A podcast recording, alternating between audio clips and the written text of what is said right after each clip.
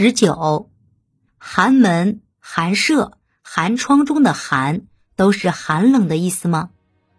寒字最早表示寒冷意，但寒门、寒舍、寒窗中的寒并非都是寒冷的意思。先说寒门，寒门常用意指的是寒微的门第，也就是贫寒微贱的家庭。这里的寒是贫寒的意思。唐代诗人张弼贫女，岂是魏荣华？岂不知机之？自是生寒门，良媒不相识。说的就是贫寒人家的女儿没有良媒，难以出嫁的悲剧。唐代诗人罗隐记仇夜王罗令公五首，有“应念寒门更寂寥”的句子。寒门也是家门寒微的意思。寒门也称自己的家。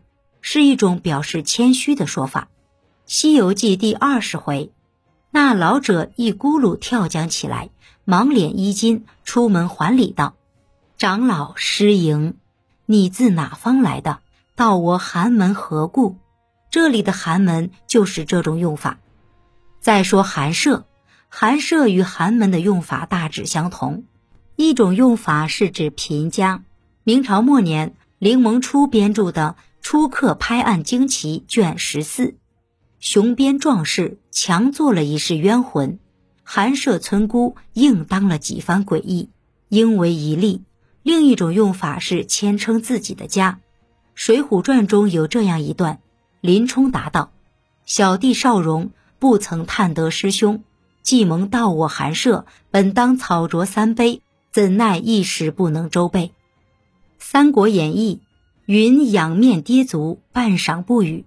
良久，乃言曰：“不意太师作此禽兽之行，因晚不守约，且到寒舍商议。”林冲、王允在当时都不贫寒，这里只是自谦的一种说法。最后说说寒窗，寒窗本指冬日寒冷的窗前，《全唐诗》中已有此种说法：“前起冬夜提旅馆。”严冬北风急，中夜哀鸣去。孤独思何深，寒窗坐难数。同代诗人徐敬宗《凤和秋暮言至应制》：秋深桂初发，寒窗菊于飞。波拥群凫至，秋飘朔雁归。此处的寒窗都是这种用法。后来用寒窗比喻艰苦的学习环境。元代高明的《琵琶记》中有“十年寒窗无人问，一举成名天下知”的名句。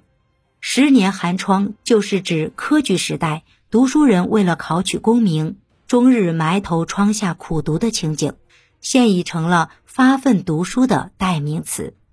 您刚才收听的是《文化精华下中华文化十万个为什么》，同名图书由中华书局出版。演播：路德金。